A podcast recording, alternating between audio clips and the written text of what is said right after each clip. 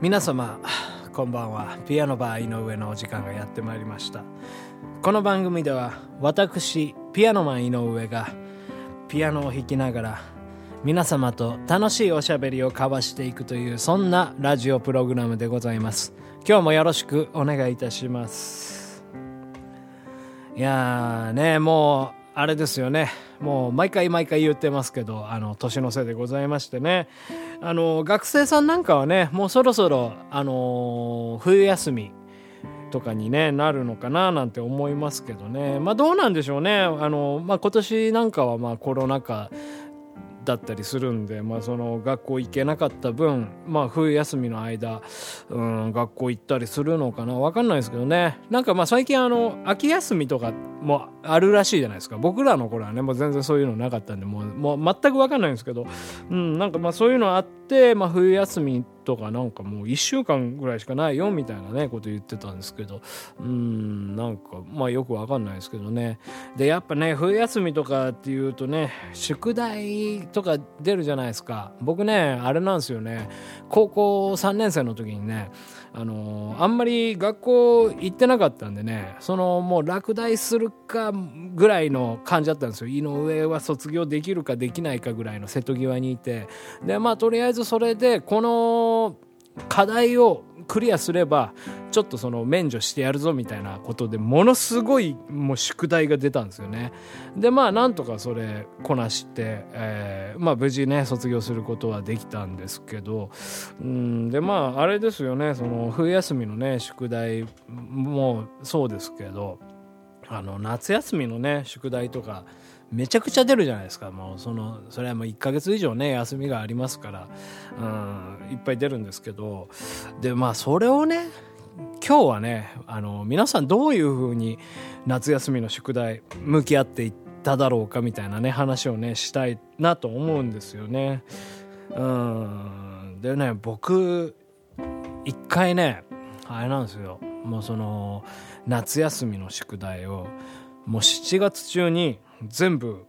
終わらせたことがあってっていうのがねその夏はねもうなんか僕すごいギターをね弾きたかったんですよ。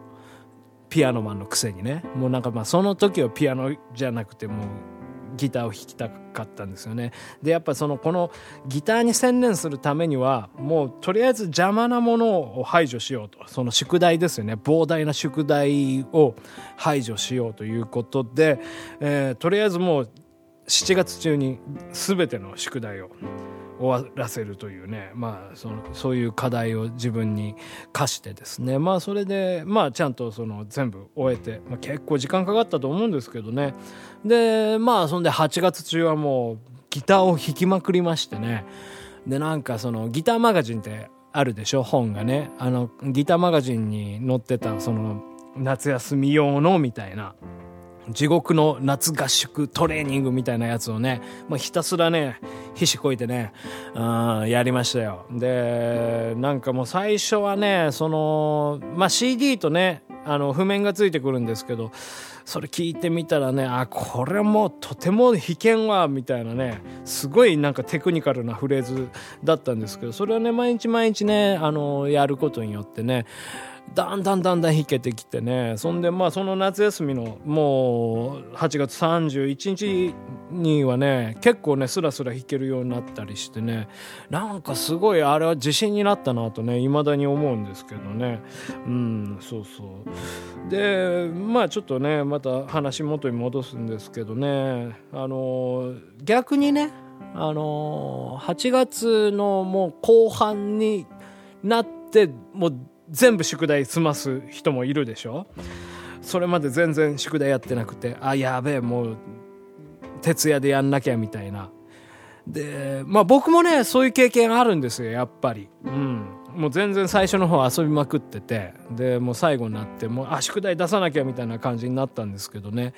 でねやっぱねあの時ねすごくね辛かったんですよね。なんかもうほん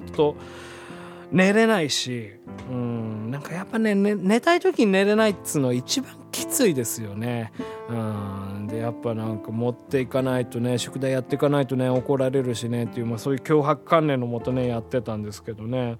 うん。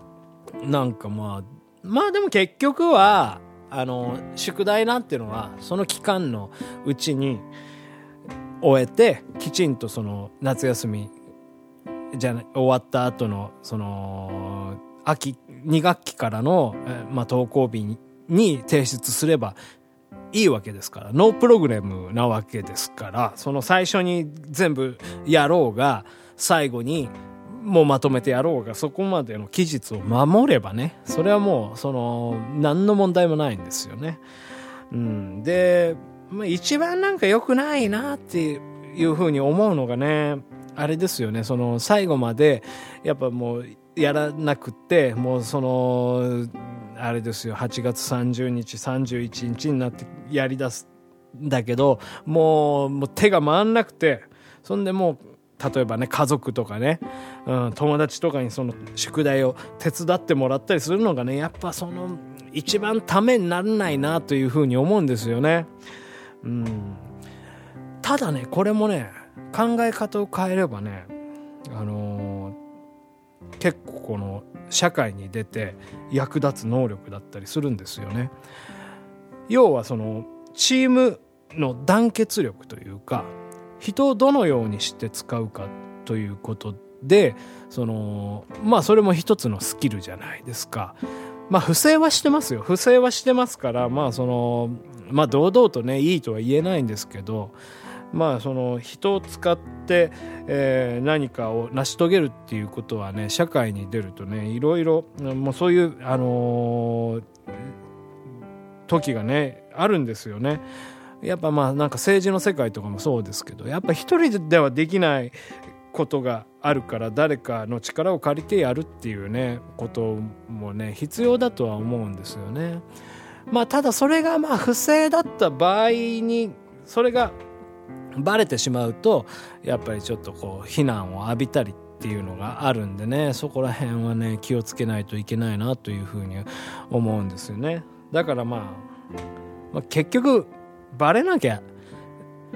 いいっていうことでもあるんですよね。うん、その倫理観とかどうとかもう全部捨て去っての話ですけど、うん、なんかだからやっぱ恋愛とかに関してもねなんかそういうふうに思うんですよね。例えばまあ浮浮気をねしていたとしてもバレなければいいっていう人もいるんですよね。うん、えそれどうなのとかっていうふうに思いますけどまあ例えば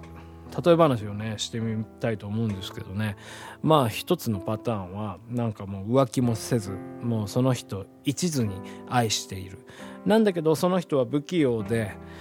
えー、彼女に愛をきちんと伝えられなかったりするわけですよ。でそれで相手は彼女とか彼氏その彼氏とかは本当に私は愛されてるんだろうかっていうふうに不安になってね、うん、でまあお別れしたりとかすることもあると思うんですよね。で逆にもう一つのパターンは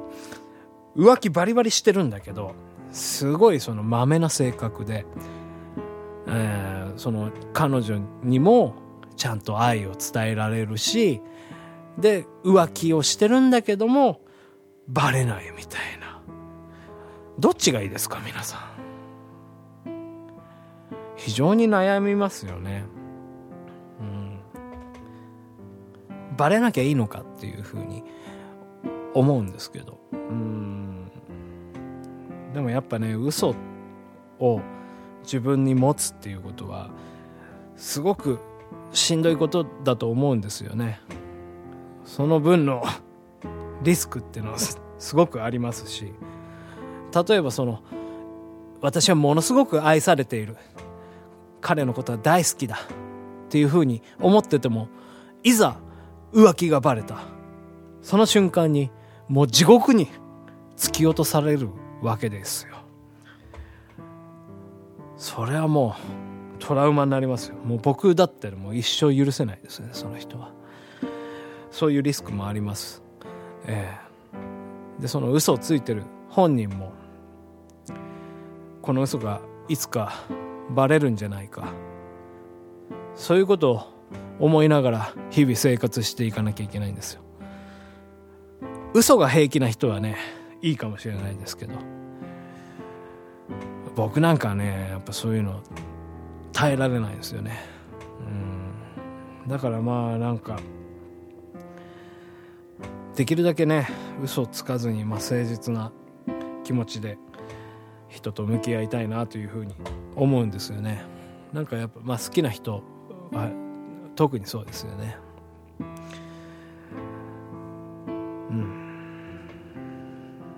ピアノバー。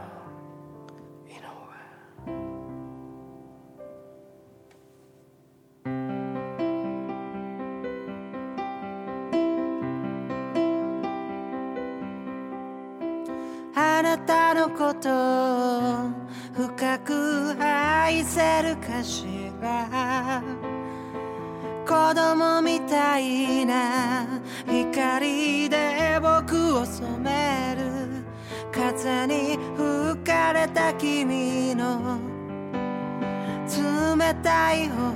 に触れてみた小さな心ふざけすぎて恋が幻でも構わないといつしか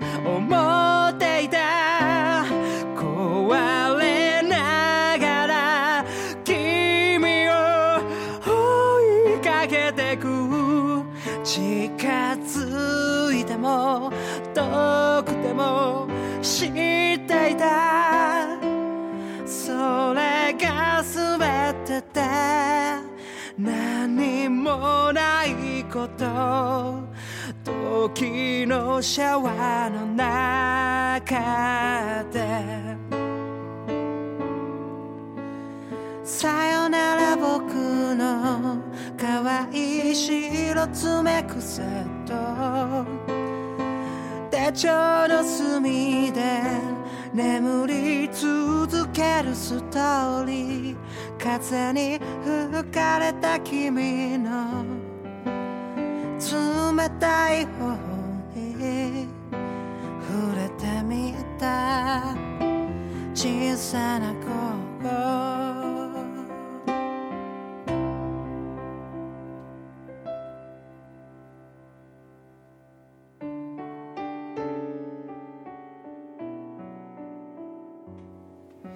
ピアノバー井上あっという間にお別れのお時間になってまいりました。この番組では皆様のお便りや、えーご感想苦情いろいろ募集しております。どうにかして送ってください。よろしくお願いします。それではまたいつかお会いいたしましょう。ピアノバー井上でした。ピアノバー井上。